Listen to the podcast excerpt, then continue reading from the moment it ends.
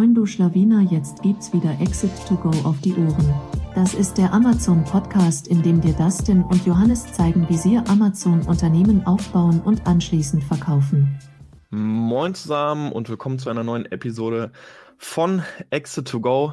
Schon fast ein bisschen komisch. Wir hatten einen Monat fast jetzt Sendepause. Wir sind, ich möchte nicht sagen zurück, es war ja angekündigt, äh, dass wir die ersten Monate jetzt erstmal nur eine Folge im Monat releasen und es werden die Recap-Folgen sein und genauso ist es auch heute.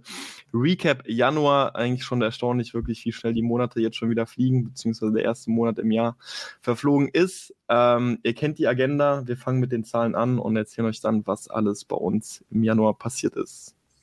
Genau, wer uns schon länger verfolgt, der weiß, dass Dezember oder die Wintermonate relativ schlecht bei uns sind.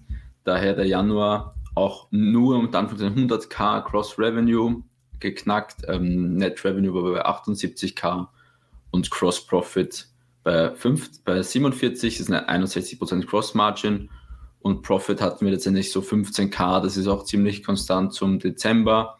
Ähm, und Gewinnmarge so bei 19 Prozent. Also da kamen auch noch viele Retouren immer noch ein von, von unserer Season von September, Oktober. Das zieht sich bis, bis Januar eigentlich. Ähm, genau, also 15k Profit. Wenn man das so, wir machen ja auch immer monatlich so einen Forecast, da waren wir ziemlich genau. Also wir haben 13 oder 14k Gewinn vorprognostiziert und ungefähr das ist es auch geworden.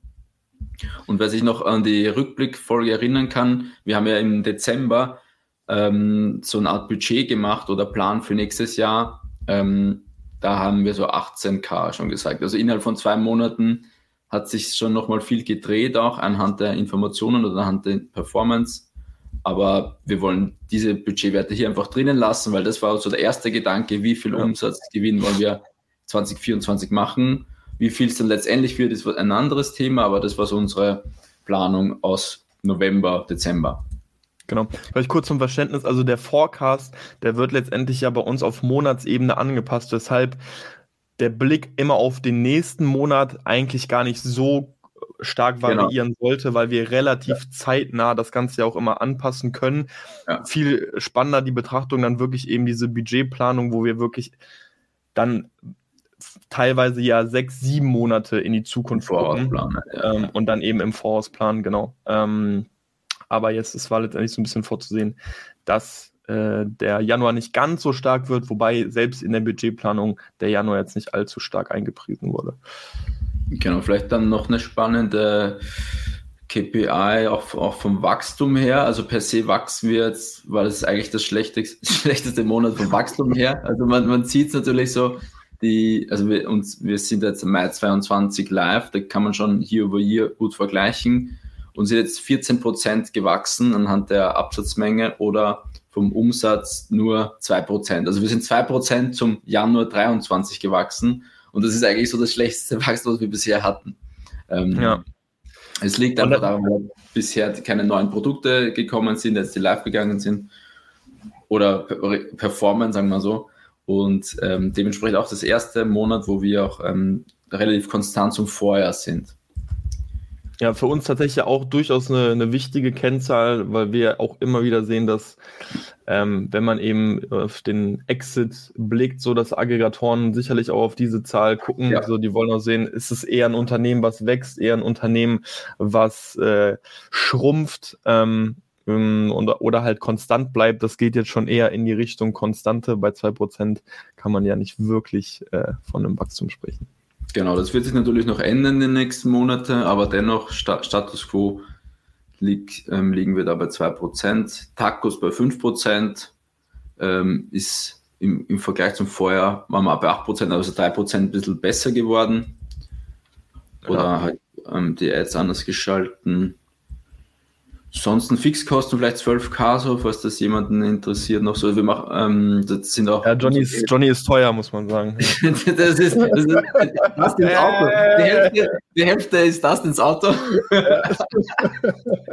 ja, da sind Salaries drin, ähm, ja. Steuerberater haben wir da jetzt auch drinnen, Tools, so, die, die kosten wirklich jedes Monat fix anfallen. Ähm, damit wir so einen Vergleichswert haben, haben wir unsere Fixkosten gedeckt mit dem Amazon Profit. Genau. Genau, was gibt sonst noch irgendwas dazu? Mm, Revenue Amazon, Non-Amazon, also das ist wie gehabt sehr alles auf Amazon und da wird auch der Fokus bleiben dieses Jahr. eBay ähm, zu, machen wir jetzt gar nichts mehr oder nichts proaktiv, genauso wie auch den Shop. Das wird also dieses Jahr ist Fokus, Pan-EU und alles auf Amazon.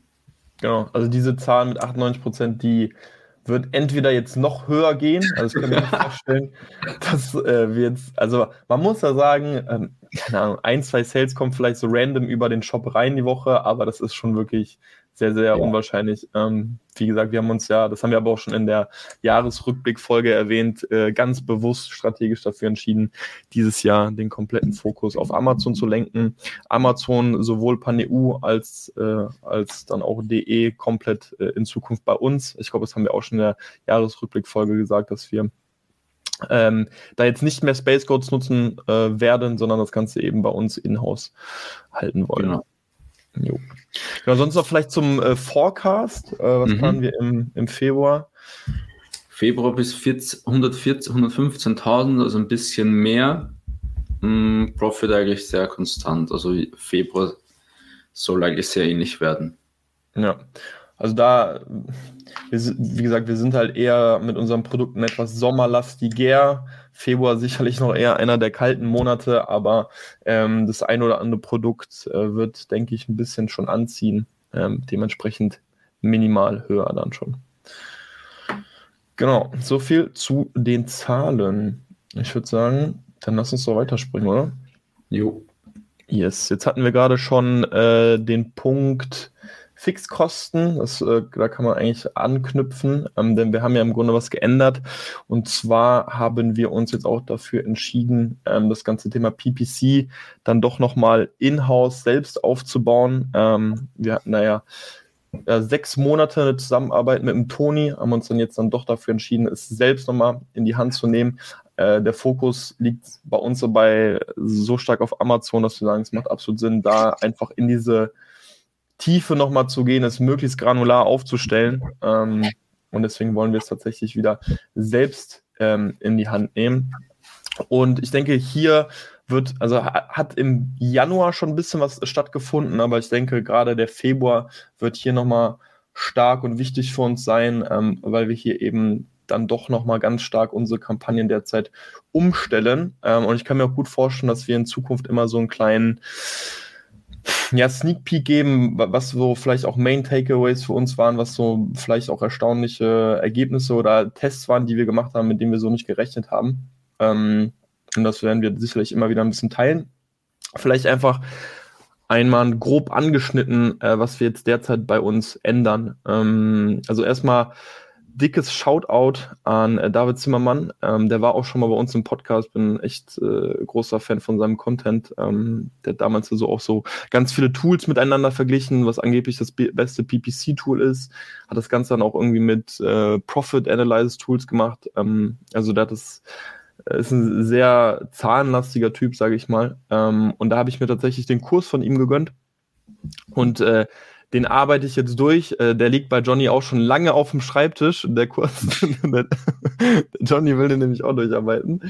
Ähm, aber was, was ganz spannend war, ähm, der Ansatz, äh, ihr müsst euch vorstellen, wir hatten bis dato, ich denke, so einen Ansatz haben viele, dass man sagt, hey, man hat irgendwie Research-Kampagnen und dann fängt man irgendwie an ähm, zu schauen, welche Keywords performen relativ gut und fängt die an in gewisse ähm, Exakt-Kampagnen zu extrahieren, Breakout-Kampagnen und äh, hat eher meistens so den Ansatz, dass man sagt, okay, vom Research gehen wir dann sozusagen in diese Expansion und äh, fangen dann erst an, die ganzen Keywords einzeln zu betrachten. Ich fand es ganz spannend hier. Ähm, fängt man quasi so ein bisschen reverse an, dass man sagt, man hat eine sehr ausführliche Keyword-Recherche und sucht sich ganz bewusst Keywords aus, für die man ranken will. Ähm, und schaut, wo diese ganzen Keywords als Seed sozusagen in Longtails vorkommen. Also wenn wir jetzt einfach Kopfhörer beispielsweise haben, ähm, dann versuchen wir zum Beispiel ganz bewusst für Kopfhörer Bluetooth zu ranken und wir nehmen jetzt alle Longtails erstmal, packen die in eine Kampagne und steuern alle Longtails mit dem Seed Kopfhörer Bluetooth ganz bewusst und tracken dann eigentlich das Ranking aber nur für Kopfhörer Bluetooth. Aber aufgrund der ganzen Longtails, die wir da eben haben, greifen wir das Keyword so ein bisschen von mehreren Seiten an. Und so brechen wir gerade unsere Kampagnen neu auf, weil wir eben deutlich mehr Seed-Kampagnen eben haben, wo wir dann sagen, hey, äh, lass uns dafür für dieses Seed-Keyword eine Kampagne machen, lass uns dafür eine Kampagne machen und versuchen dann eben das Ranking ähm, zu pushen ähm, oder teilweise auch zu halten. Und fand diesen Ansatz im Grunde äh, spannend äh, und wie gesagt, da findet gerade so eine interne Umstrukturierung statt. Und das Ganze machen wir halt so granular, dass wir es jetzt nicht nur auf Sponsored Product Ebene machen, sondern wir spielen das Ganze weiter. Wir machen das jetzt zum Beispiel auch so, dass wir uns anschauen, okay, das Seed Keyword, wie kann man die Creatives vielleicht auch dementsprechend gestalten? Also bleiben wir jetzt einfach mal beim Thema Kopfhörer Bluetooth. Wir nehmen die ganzen Seeds, schalten auch Sponsored Brand Headlines, sage ich jetzt mal, und Sponsored Brand Videos und versuchen bei der Headline zum Beispiel das Thema Bluetooth im benutzerdefinierten Bild hervorzuheben. Wir können ja mittlerweile drei Bilder hinterlegen. Das heißt, man kann überlegen, will ich in allen drei Bildern dieses Thema Bluetooth hervorheben, weil die Klickrate natürlich höher ist, wenn wir nur diese Keywords targetieren und äh, dementsprechend einfach dort äh, dann das Ranking noch effizienter, sage ich mal, pushen können. Genauso beim Videoansatz versucht man wie in den ersten paar Sekunden eine Hook einzubauen, dass man direkt das Wort Bluetooth vielleicht sogar einblendet oder vielleicht direkt diesen Use Case zeigt. Da bin ich ganz ehrlich, bei den Bildern sind wir gerade dran, da baue ich einfach so Schnipsel oder hole mir Schnipsel aus unseren Videos raus.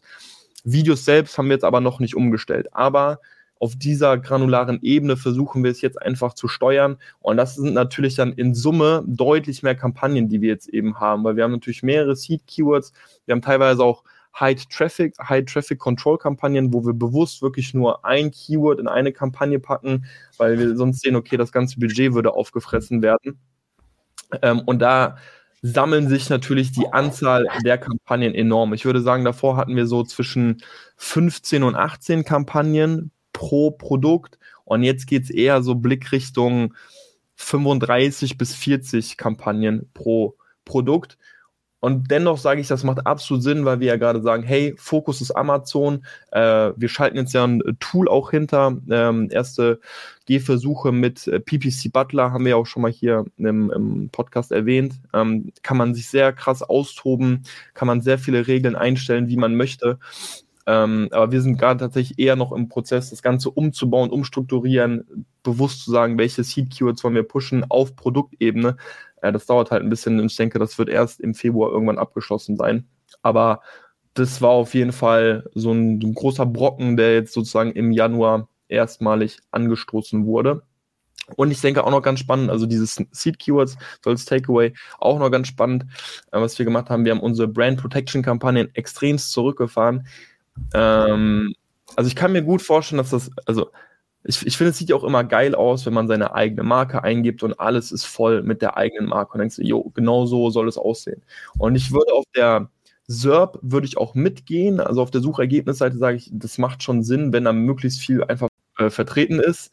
Und ähm, ansonsten würde ich sagen, auf der Produktdetailseite macht es weniger Sinn, aber da kommt es auch ganz stark auf die Marke an. Wir sind eher so ein bisschen im Bereich, ähm, ja, es ist halt schwer. Also man kann natürlich sagen, haben wir eine, haben wir eine klare Positionierung? Nein, nee, also Produkte, die halt stark auseinandergehen. Und deswegen sagen wir, es macht teilweise gar keinen Sinn, dass wir eben anfangen, auf der Produktdetailseite unsere eigenen, also dieses Cross-Promoting zu betreiben, weil die Wahrscheinlichkeit einfach sehr gering ist, wenn jetzt jemand, also um Beispiel zu nennen, Kopfhörer Bluetooth und dann hast du einfach zum Beispiel weiß ich nicht, eine Tastatur, die im entferntesten Sinne vielleicht doch irgendwie zusammenhängt, aber eigentlich ist das ja ein anderes Produkt. Da sagen wir, wollen wir dieses Cross-Promoting eher zurückfahren und gerade auf der Produktdetailseite nicht so viel bewerten und haben da die Kosten stark gedrosselt, ohne jetzt irgendwelche krassen Einbüßen erleben zu müssen. Und das muss jeder sicherlich für individuell entscheiden, auch auf Produktebene. Weil je mehr man sagt, ey, dieses Cross-Selling macht absolut Sinn oder ich locke erstmal mit einem niedrigen Produkt, promote dann aber teure Produkte, nochmal als selbst als Sponsored Display oder eben als ähm, Sponsored Product Targeting kann das natürlich deutlich mehr Sinn machen. Aber da findet gerade diese Umstrukturierung bei uns statt. Genau. So viel zu PPC. Genau, also nach diesem PPC Deep Dive ähm, switchen wir vielleicht zum nächsten Advertising-Thema und das ist Google Ads. Da haben ähm, also Google Ads im Sinne von Google Shopping Anzeigen. Damit haben wir jetzt letzte Woche so ein bisschen angefangen zu testen und vielleicht für alle, die das nicht kennen, ähm, ich teile mal kurz so den, den Schirm, damit ihr wisst, wovon wir sprechen. Und nicht, dass die Leute sich jetzt vielleicht auch wundern, äh, warum Google Shopping, ich dachte, ihr seid jetzt Amazon äh, only, ähm, jetzt doch nochmal Werbung äh, auf, auf, auf den Shop. Nee, nee, nee, das geht nicht alles. Äh, genau, genau, alles richtig. Das Ziel ist eigentlich externer Traffic auf, ähm, auf Amazon zu kriegen. Also zum Beispiel, wenn ich jetzt hier Yoga-Blog eingebe, Grüße an Markus Pfister, dann, dann sehe ich hier diverse Google Shopping Anzeigen. Ähm, und hier sieht man auch immer die, die Website, Lotus Crafts, Lotus Design etc. Äh, man sieht bei dir gerade Monday, ich weiß nicht, ob das der Plan ist. Ah, okay, das, ist das ist schlecht. sagt er jetzt, nachdem ich eine Minute ich, ich dachte so, will der jetzt irgendwie zeigen, wie der Aufbau da ist? Hey. Ihr, ihr, merkt, wir sind aus der Podcast-Übung. Okay. Also hier, wenn ich jetzt Yoga-Blog in Google eingebe, sehe ich diverse Google Shopping-Anzeigen und hier immer dem Link zur Website, also Lotus Crafts, Lotus Design etc. Und wenn ich da draufklicke, komme ich auf den Shop. Wir wollen ähm, ja nicht unseren Shop promoten, sondern eigentlich unsere Amazon-Listings, ähm, auch vor allem mit hoch konvertierenden Traffic, damit auch das organische Ranking pushen und damit einfach alles effizienter wird. Das ist so das Ziel. Das Problem ist bei Google Shopping, dass du hier ähm, die Domain nur reinnehmen kannst, wenn dir die Domain gehört. Also wir als Besitzer von einer ähm, Amazon-Brand dürfen eigentlich keine Amazon.de Links hier reinnehmen. Also du kannst in einem normalen Google Shopping Setup nicht Amazon Produkte verlinken, also nicht deine. Und jetzt, ich weiß nicht wann, aber die letzten Monate kamen so Agenturen raus, die irgendwie eine, ich weiß nicht, die haben irgendwie Zugang zu dieser Amazon.de Domain und können dich dann quasi hinzuladen einladen. Also du bist dann quasi in deren Google Merchant Center und kannst dann auf die Amazon.de ähm, Domain zugreifen und damit Google Shopping Ads schalten, äh, Google Shopping Ads schalten mit Amazon.de. Ähm, hast du vielleicht ein anderes Produkt noch, vielleicht, wo man das sieht? Knoblauchpresse? Also im Grunde versucht Amazon selbst auch immer wieder äh, genau. äh, Werbung. Also Amazon ist ja selbst einer der größten Spender bei Gooel. Ähm, und es sieht man immer wieder mal, dass Amazon selbst auch bereits Produkte bewirbt, mhm.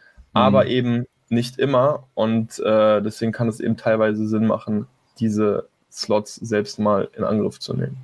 Genau, also wie gesagt, manchmal schaltet Amazon selber da auch darauf, aber man kann das auch proaktiv mit, mit diesen ähm, Agenturen machen. Also wir haben da jetzt seit letzten Monat angefangen, das machen wir mit AdStrong, da zahlst du quasi eine Fee pro Monat und für diese Fee erhältst du dann Zugang in deren Merchant Center.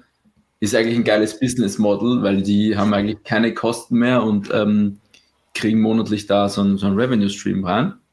Genau, aber das, ja. das haben wir jetzt aufgesetzt. Ähm, auch nochmal Grüße an Markus Pfister, das war ein bisschen so sein, seine Idee. Absolut sein. Also ne, muss man wirklich sagen, ist ja gar nichts von, von uns. Äh, also vielleicht sogar, wer, wer jetzt selbst mit dem Gedanken spielt, was, ich wusste gar nicht, man kann Google Shopping direkt auf Amazon leiten, meldet euch am besten bei Markus Pfister, weil der hat dann noch irgendwelche Deals mit äh, AdStrong auch und ähm, kann euch da, glaube ich, was haben wir, ein Gratis-Monat oder so? Ein Gratis-Monat, ja. Ja, kann man da noch bekommen, deswegen, ja. Aber auf jeden Schaut Fall ist unser Ziel, also wir haben das jetzt getestet, wir kennen jetzt noch keinen CPC oder wie rentabel das ist oder wie sich das auszahlt. Ähm, wir, wir tracken das jetzt wöchentlich und ähm, das Ziel ist, wie gesagt, ähm, das organische Ranking zu pushen, weil, der, weil wir damit rechnen, dass hochkonvertierter Traffic auf die Listings geht und dadurch das hat einfach alles ein bisschen ähm, profitabler laufen soll. Das ist so ja. der Plan. Ähm, wir, wir haben es ja tatsächlich auch für ein Produkt gerade am Laufen. So wie, da kommen jetzt auch die ersten ein, zwei, drei Sales rein. Ähm, hier ist natürlich einfach auch wichtig, immer wieder sich anzuschauen, was sind das für Keywords, die einfach diese Sales bringen, weil ihr müsst euch vorstellen, es läuft so ein bisschen wie eine Autokampagne und es mhm. ist jetzt nicht so nur aufsetzen, sondern läuft das schon, man muss halt so gerade diese Keywords immer so ein bisschen navigieren, sage ich mal, was schaltet man vielleicht auf negativ, was macht weniger Sinn, was auch vielleicht zu teuer, aber auch das tatsächlich äh, so ein Prozess, ähm, genau. der jetzt bei uns im Februar komplett aufgesetzt Das ist ein guter Punkt. Du kannst bei deinen Google Shopping Ads keine Keywords per se targetieren, sondern ähm, du kannst nur schlechte Keywords ausschließen. Schlechte im, ja. im Sinne von CPC oder sonstiges. Und vielleicht auch nochmal die Frage, also man kann die Sales ähm, attributieren, also du kannst das, da gibt es Attribution Links und die werden dann hinterlegt und dann siehst du auch, wie viele Sales über die Google Ads Kampagne reinkommt. Yes. Also ist alles gut trackbar. Sehr schön. Okay, so viel zum Thema Ads im Allgemeinen. Dann würde ich sagen, lass uns weiterspringen ähm, zu Produkten. Also, äh, wir wollen ja weiterhin wachsen. Äh, 2% Wachstum reicht uns nicht aus, deswegen äh, wollen wir gerade jetzt im Jahr 2024 auf jeden Fall eine Menge neuer Produkte launchen und was auf jeden Fall erfreulich ist, wir haben jetzt im Januar die ersten zwei ähm, angezahlt. Eins, also eins haben wir im Dezember schon angezahlt, was jetzt zeitnah aufs Schiff geht. Jetzt haben wir gerade so ein bisschen Struggle wegen Chinese New Year, können wir gleich vielleicht auch sogar darauf eingehen. Ähm, eins haben wir gerade vor dem Pod, vor der Aufnahme, vor, vor Start der Aufnahme, jetzt gerade noch mit dem Hersteller Kontakt gehabt. Da versuchen wir alles, dass es noch vor Chinese New Year aufs Schiff geht, zumindest ein Teil. Und das ist dann auch tatsächlich unser erstes äh, Elektroprodukt. Und dann jetzt noch eins angezahlt, ähm, wo die Produktion aber deutlich länger dauern wird, weil wir eben hier in eine neue Mold investiert haben. Ähm, ja, vielleicht, vielleicht generell. Also ja. die, die, diese Produkte sind ja alle von der Kenton Fair, oder? Also die waren schon äh, davor. Also wie lange ist eigentlich krass? Oh, jetzt doch mal. Ähm, ja. Wir waren die Kenton Fair Mitte Oktober. Da waren wir bei diesen, bei, bei, bei zwei Herstellern von diesen Produkten, nee, eigentlich nur bei einem Hersteller. Ein ähm, auf der Kenton Fair, ein Hersteller und das andere Produkt war tatsächlich nicht Kenton Fair bedingt, ja. Genau, genau. Also es hat dann nochmal November, Dezember, drei Monate, zwei Monate nach Kenton Fair gebraucht, bis wir dann die Order oder das Deposit gemacht haben, durch diese Compliance-Checks und ähm, genau. Samples und so weiter. Ja. Da muss man wirklich sagen, also das, das kann man auf jeden Fall sich schon mal merken, wenn man irgendwie Elektroprodukte macht, dieser ganze Thema, dieser ganze Prozess Compliance, der dauert halt einfach viel, viel länger. Äh, generell so ein, so, ein, so ein Ding, was wir uns irgendwie aufgeschnappt haben, ähm, it always take, uh, take longer than, than you expect. Das ist ein Lieblingszitat. Äh, das Lieblings, Lieblingszitat von Alex Hormosi. Ähm, ja, also es braucht auf jeden Fall immer ein bisschen länger, als man denkt. Äh, und auch hier, als wir die ähm, Planung auch gemacht haben, Budgetplanung, ne, wann kommen wir mit den Produkten online, da haben wir uns bei, bei den Produkten schon, schon verkalkuliert. Also, obwohl das so relativ zeitnah schon absehbar war, hat alles dann doch nochmal länger gedauert als, als gedacht. Ähm, aber ja, vielleicht auch hier, also was wir jetzt ja auch machen, wir tracken ja mittlerweile sozusagen äh, so ein bisschen, okay, wir haben ein neues Produkt, wann planen wir, also wir haben ja sozusagen so vier Meilensteine. Wir haben ja einerseits, wann starten wir mit Compliance, also wir legen festes Datum fest, wann Compliance angestoßen wird, wann das Deposit getätigt wird, wann ähm, es aufs Schiff geht und wann es letztendlich, also ETA und ETD, wann es letztendlich ankommt. Und daran können wir uns immer auch gut orientieren, okay, sind wir gerade on time? Es ist der 1. Februar, hätte heute irgendwas angezahlt werden müssen, hätte ein Compliance-Check angestoßen werden müssen und sehen dann, okay, kommt es höchstwahrscheinlich zu einer Verspätung oder nicht. Sicherlich auch in einer individuellen Ebene nochmal zu betrachten, weil wenn Molds geöffnet werden, das dauert einfach auch viel länger in der Produktion dann nochmal selbst. Deswegen muss man es natürlich dann ein bisschen steuern von der Anzahl der Tage. Aber ja, das, äh, das, das, das dazu. Das ist ein, eine Learning-Komponente, damit wir auch für uns lernen, hey, es braucht immer. Es war einfach immer länger. Es war ja. wirklich immer länger. Ja. Und generell jetzt vielleicht auch noch vor Chinese New Year mit, mit, mit den Schiffen. Ich denke, jeder wird es auch so ein bisschen mitbekommen haben. Auf LinkedIn hat man ja echt mittlerweile auch viele Beiträge dazu gesehen. Ähm, mhm. Containerpreise steigen gerade wieder. Nicht nur Chinese New Year bedingt, auch aufgrund der Thematik am Red Ocean, am Roten Meer. Ähm, Piraterie, die da ja irgendwie ein bisschen betrieben wird. Ähm, Schiffe fahren Umwege und letztendlich sind wir dann ja als Seller irgendwo dann auch davon betroffen. Ähm, ich glaube, die ersten Schiffe, weißt du, ob irgendein Schiff gerade von uns schon einen Umweg fährt oder? Nee, nee, kann, nee. keine Ahnung. Noch geht es auch. Ich kenne die, kenn die Route nicht. Äh, äh, noch äh, hat jetzt nichts krass Verspätung von uns, oder? Nee, also äh, wie gesagt, wir haben vieles im Dezember schon verschickt. Also wir waren eigentlich, wir haben vom Timing gut getroffen. So im, im das ging ja Ende Dezember, Januar richtig nochmal hoch. Und wir haben den Großteil eigentlich schon davor verschickt. Ähm, außer jetzt die letzten zwei Wochen wollten wir die noch die neuen Produkte verschicken. Da gab es jetzt noch so ein bisschen Challenges natürlich wegen Chinese New Year. Aber an sich ähm, waren wir jetzt auch gar nicht so krass betroffen von diesen extremen äh, Ansprüngen von Preisen, weil wir davor schon das alles gebucht hatten. Ähm, und das war dann eigentlich noch human, würde ich sagen. Ja, was ja ganz interessant war, da haben wir ja am Montag nochmal drüber gequatscht. Oder das, also wir haben ja eigentlich immer gesehen, okay, wenn wir mit AGL importieren, das FCL mhm. meistens ja eher, also was heißt meistens so von einem knapp einem Jahr, als wir so ein bisschen damit angefangen haben, meistens ja günstiger war für uns als LCL. Als LCL zum Beispiel, wenn du oder, genau. oder Genau, das war ja so, ja. deswegen haben wir ja damals auch so angefangen, immer so in Containern, sage ich ja, mal, zu ja. denken. Immer versucht, einen Container voll zu machen, dass wir auch einfach da vom, vom FCL-Preis profitieren. Und jetzt findet ja gerade wie so ein Switch äh, statt, oder? Also wir haben ja festgestellt, genau. dass. Also äh, stell dir vor, du, du verschiffst genau ein, die gleiche Kubikmeteranzahl. Ähm, also ich weiß nicht, wie viel passt denn 20 Fuß, 23. Das sind so eher zwischen 24 bis 28 Kubik. Genau, je, je nachdem. Ähm, Florenz sagt immer weniger nehmen, weil es oft dann nicht ja. reinpasst. Aber stell dir vor, du, du verschickst genau die Menge, die in den 20 Fuß ähm, Container reingeht und man denkt sich, natürlich ist der FCL dann günstiger, aber bei Amazon AGL war LCL viel günstiger. Also was sehr merkwürdig. Klar, du hast eine längere Verschiffungsdauer, also da waren dann 10, 20 Tage länger, aber der Preis war, ähm, ich, weiß, ich weiß nicht wie viel Prozent, aber war ein K Unterschied oder so. Ähm, und früher war das natürlich umgekehrt, also vor, vor einem halben Jahr war das irgendwie umgekehrt, dass ähm, LCL, äh, FCL immer günstiger war, ähm, logischerweise. Ja. Also vielleicht haben wir auch irgendwann einen Logikfehler, aber es hat sich jetzt irgendwie gedreht. Und dein Argument war ja, weil jetzt die, ähm, jeder pusht noch, jeder will einen Vollcontainer halt schnell voll, ähm, verschicken. Ähm, und deshalb, ja. Ja, auf, ja, so einfach erstaunlich. Also, weil, äh, wenn man sich das auch so zusammenrechnet, also eigentlich macht das wenig Sinn, ne? Weil eigentlich sagt man ja, okay, das Handling ist ja auch für einen Container dann leichter, weil man genau weiß, okay, jetzt kommt ein Container, es sind alles, ist ja nur mhm. ein Produkt da drin, sage ich jetzt mal.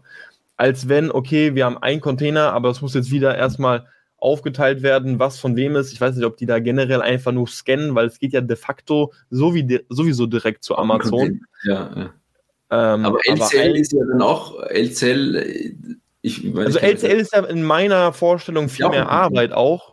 Aber es ist ja auch ein Container dann letztendlich. Es ist auch ein Container letztendlich, ja. Aber so. Nur zusammengewürfelt wird halt. Nur als oder? zusammengewürfelt. Genau, also ja. du hast halt in einem Container teilst du dir dann genau, sozusagen den anderen. Platz mit anderen. Ja. ja.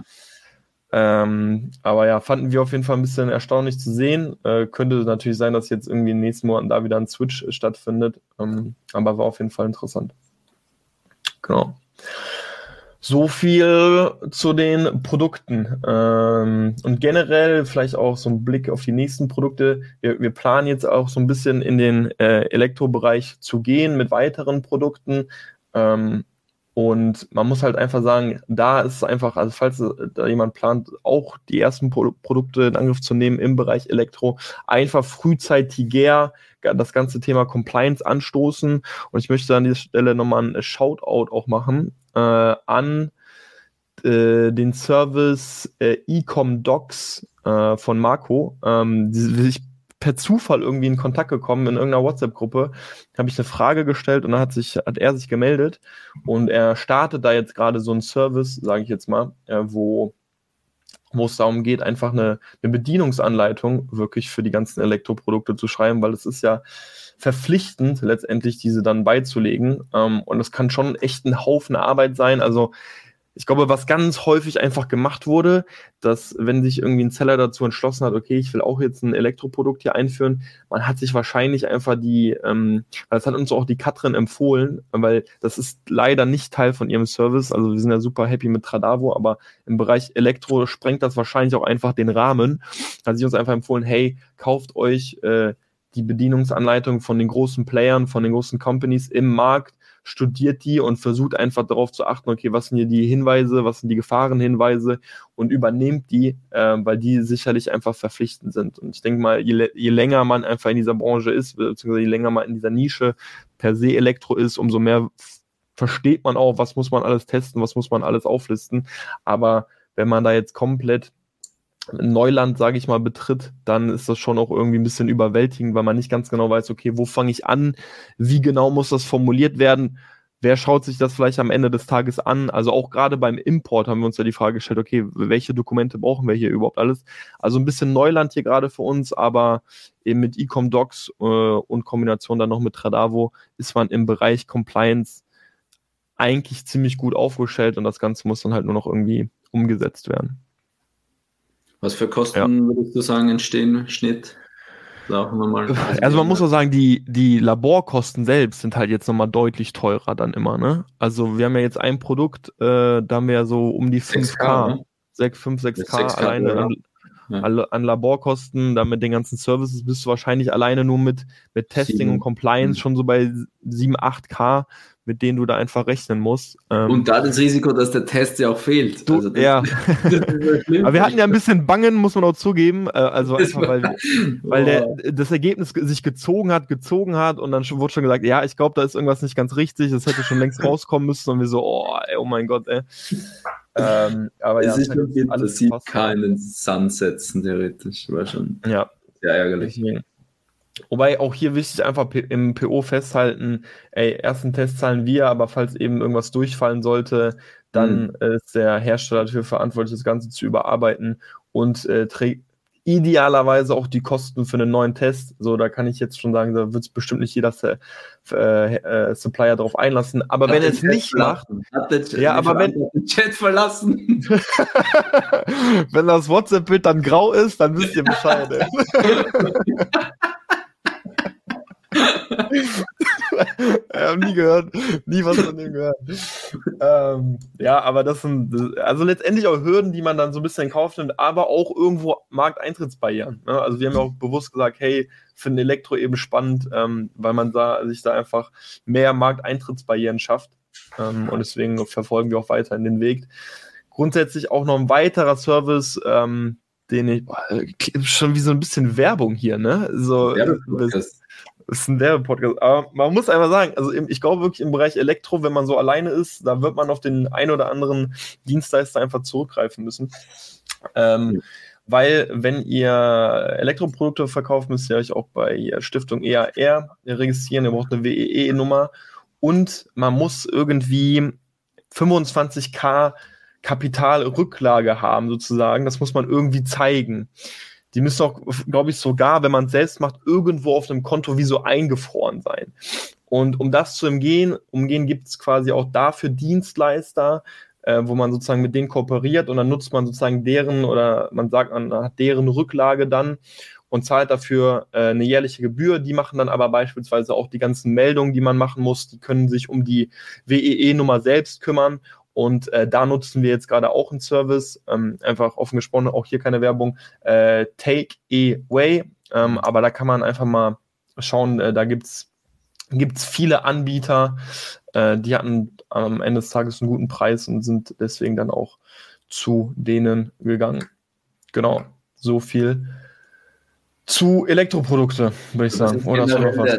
Der Ansatz für, für dieses Jahr ähm, weg von Produkten, die jeder kopieren kann, jeder machen kann, weil wir haben jetzt wieder gesehen, oder ihr habt ja. auch gesehen, Year over Year, das organische Wachstum, Wachstum wird einfach, das fällt sogar, also Produkte, die letzten Jahr 1000 Euro Umsatz gemacht haben, machen jetzt vielleicht 900, weil einfach mehr Competition und, und keine USPs oder zu wenig USPs, dass man da ähm, Alleinstellungsmerkmale hat.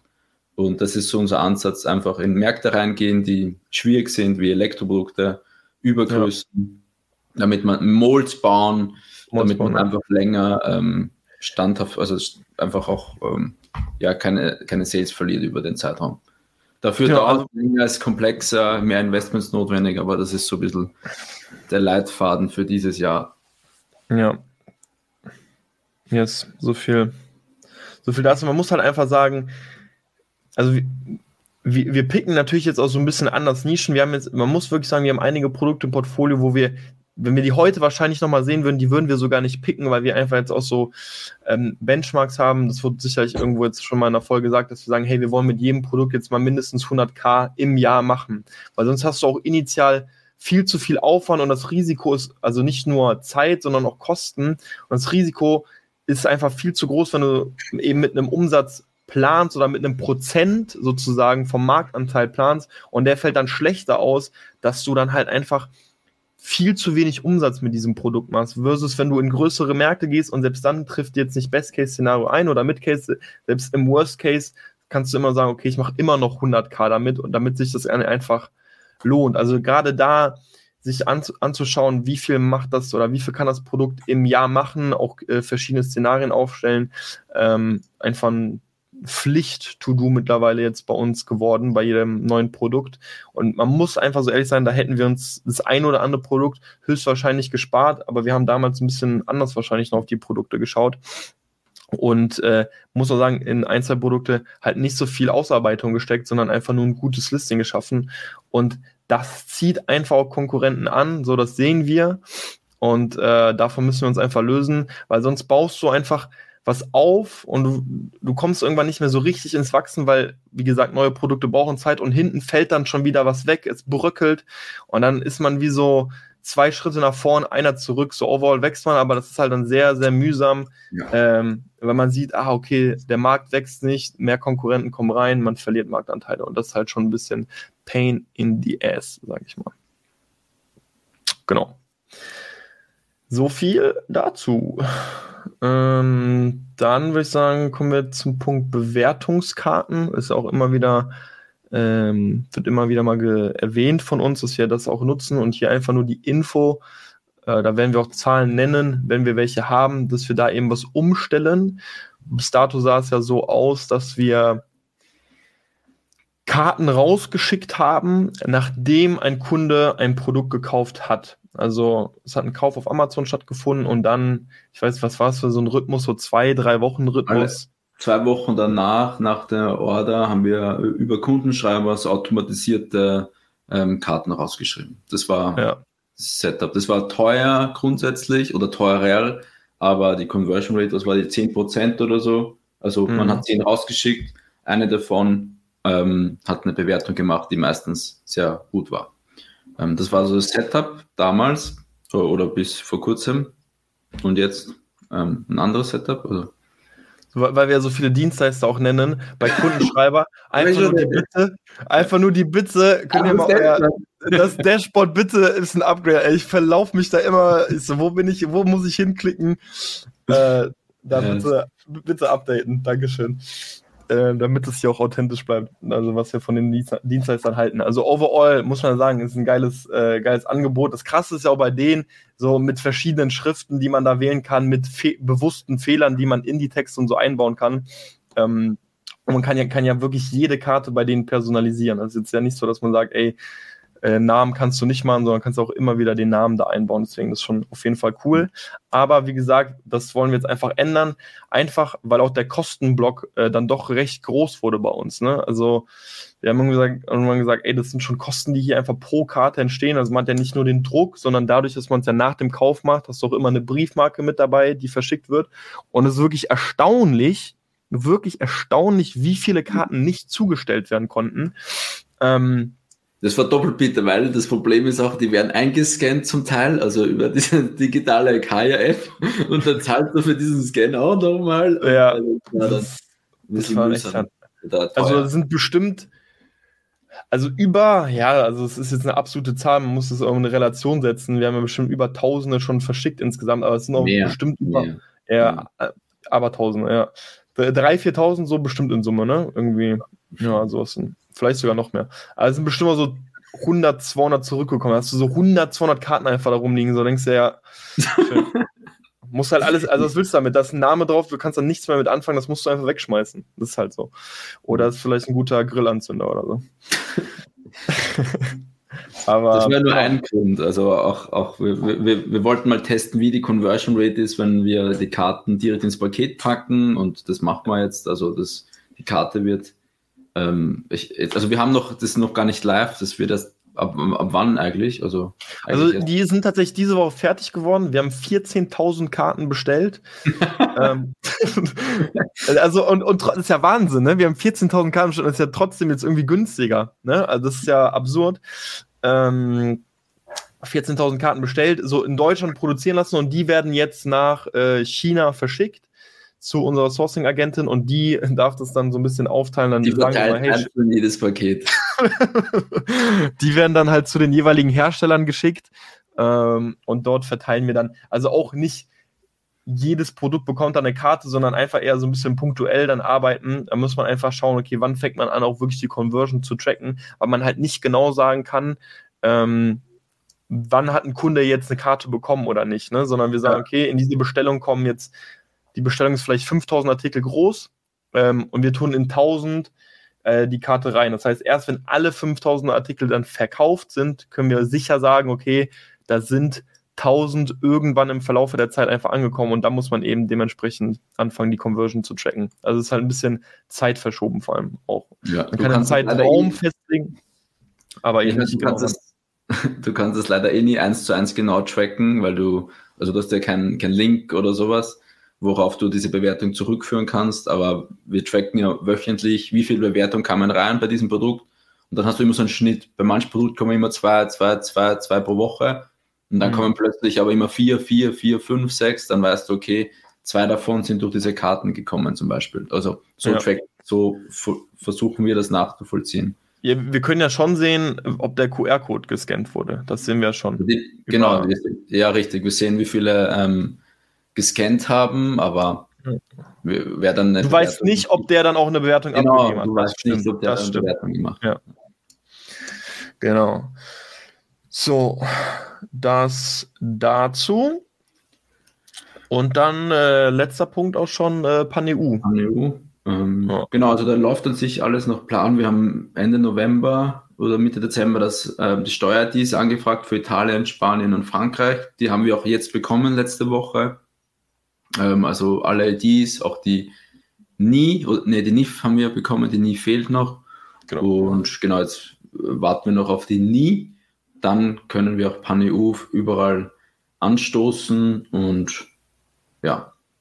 Ja, also NIF, NIE, das äh, bezieht sich vor allem auf Spanien, das heißt vor allem genau, auf Spanien. Spanien. Äh, und da muss man sagen, da, da dauert es wahrscheinlich auch einfach mit am längsten, weil man erst die NEF, wenn, oh, wenn ich, ich hoffe, ich habe die Reihenfolge jetzt richtig drauf, man hat erst die NEF und kann dann ja. die NIE beantragen. Und das ist halt zeitlich bedingt. So, ne? Du wartest halt erst auf die NEF, so dann kannst du den Prozess anstoßen. Äh, du brauchst so irgendwie einen Vertreter in Spanien dann noch. Also Spanien scheint mir da wirklich äh, mit ähm, am krassesten aufgestellt sein, was man alles beachten muss. Frankreich ist halt nicht ohne, was die ganzen Regularien angeht. Also da musst du halt viel beachten, wenn du in Frankreich verkaufst, was auf die Verpackung muss. Stichwort äh, Triman-Logo und so. Ähm, aber um alles mal in Spanien zu bekommen, dauert es dort einfach am längsten. Eigentlich war Italien dann eigentlich so das unkomplizierteste. Ne? Ja, da war nichts. Ne? Nichts Spezielles. Genau, aber auch hier, Learning dauert alles einfach länger als gedacht. Also man muss so sagen, wir haben es im Dezember angestoßen, nee, im November, glaube ich sogar, oder? Ja, irgendwie so Ende November, Anfang Dezember, kann mich nicht mehr erinnern. Ja, und ich denke mal, dass wir jetzt. Aber ich fand es okay, muss ich sagen. Es ist eigentlich von den IDs ist schnell gegangen, aber ich, man, man muss schon ein, zwei, also zwei, eigentlich drei Monate rechnen, bis man dann alles live hat. hat. Und vorausgesetzt natürlich die Produktverpackungen und so, dass, dass das schon ähm, bereits pan-EU-konform ist. Genau. Das stimmt. Ja. Also das, das wäre aber eigentlich ein, ein, cooles Ding, so, oder was heißt Learning.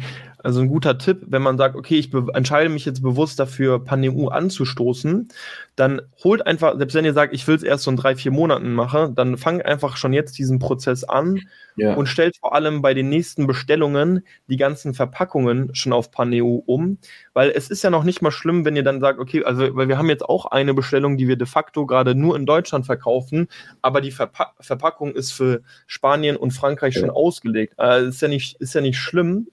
Ähm, aber dann habt ihr eure Designs auch einfach schon mal umgestellt und ähm, könnt dann einfach direkt anfangen, wenn ihr die ganzen Nummern habt. Ich würde eigentlich sogar empfehlen mittlerweile, wenn man ein neues Produkt macht, warum machst du die Produktverpackung nicht direkt EU-konform? Also, selbst wenn du niemals in, äh, was heißt niemals, aber wenn du jetzt nicht planst, die nächsten Monate, vielleicht sogar das nächste Jahr nicht irgendwie dort zu verkaufen, dann hast du es einmal schon mal drauf und sicher ist sicher, so dann, wenn du das Ganze dann anstoßen solltest, dann hast du es im Grunde schon drauf. Also man kennt es ja, man muss da nichts mehr mit dem Designer nochmal updaten. Das sind ja an sich auch nochmal Kosten, die dann entstehen. Ähm, und dann hat man es direkt von Anfang an richtig gemacht. Und so machen wir es jetzt gerade auch. Äh, jedes neue Produkt, gut, man muss sagen, wir planen jetzt auch eigentlich mit jedem neuen Produkt, außer mit den Elektroprodukten auch nochmal ein Thema für sich. ähm, planen wir jetzt ja auch, planen wir jetzt ja auch äh, direkt an PanEU anzugehen. Und äh, dann hat man diesen Aufwand nur einmal. Ähm, ganze Bedienungsanleitung letztendlich dann auch auf den jeweiligen Sprachen äh, vereinfacht genau. Genau. Und da Werbepodcast auch nochmal hier, mit welchen Dienstleister wir das gemacht haben, mit Taxfish. Ähm, das ist so eine Subfirma von Steueragenten, eigentlich auch sehr zu empfehlen, weil eigentlich alles top, kann man nichts machen. Die machen das mit, ähm, also auch die Meldungen, die machen das dann mit Account One, ähm, wird alles automatisch dann, also ist mit Seller Central und so verlinkt und da werden sich alle Daten automatisch gezogen und die OSS-Meldungen in jedes Land geschickt, zahlt 80 Euro pro Monat pro Land und einmalig 500 Euro fürs ganze Registrieren. Oh. Aber die Preise sind fair, das zahlt man eigentlich überall oder um den Dreh. War auch an sich ziemlich unkompliziert, oder? Also man konnte schon bis wirklich viel Scans, an die. Bis auf die Scans. Man muss halt leider wieder zurück ja, ausdrucken äh, und so weiter, ja. ausdrucken, unterschreiben, einscannen per Brief und so weiter. Das ist halt der mühsame Kram. Ja. Aber also per se unkompliziert, aber es, es zieht halt einfach so Zeit. Also es stimmt schon, dass man immer wieder mal was ausdrucken, einscannen. ja. Das landet dann irgendwie immer bei mir, ich weiß auch nicht. ja, du, du hast den funktionierenden Drucker. Ja, das stimmt, jetzt wieder. Aber gut. Äh, jo, die Agenda ist durch. Ich weiß nicht, hast oh. du noch was schon? Nee, all, all good. Ich glaube, das waren so die, die Highlights oder das, ja. die Gedanken in unserem im letzten Monat. Ähm, Februar sieht eigentlich sehr ähnlich aus, sehr ähnlich aus, PPC äh, Advertising lastig. Genau, also muss du sagen, jetzt kommt das eh das chinesische Neujahr. Äh, mit den Sellern, äh, mit den Sellern, mit den Suppliern wird jetzt ein bisschen weniger geschrieben. Äh, die sind dann alle so ein bisschen bei den Familien und äh, wir haben dann auch gesagt, Februar Fokus PPC, ähm, das ganze Thema umstellen und dann letztendlich auch mal wirklich äh, die Software oder die Tools zum Laufen kriegen. Genau. In diesem Sinne, Freunde, vielen, vielen Dank fürs Zuhören und ich sage bis zur nächsten Folge. Peace out. Peace out. Ciao, ciao.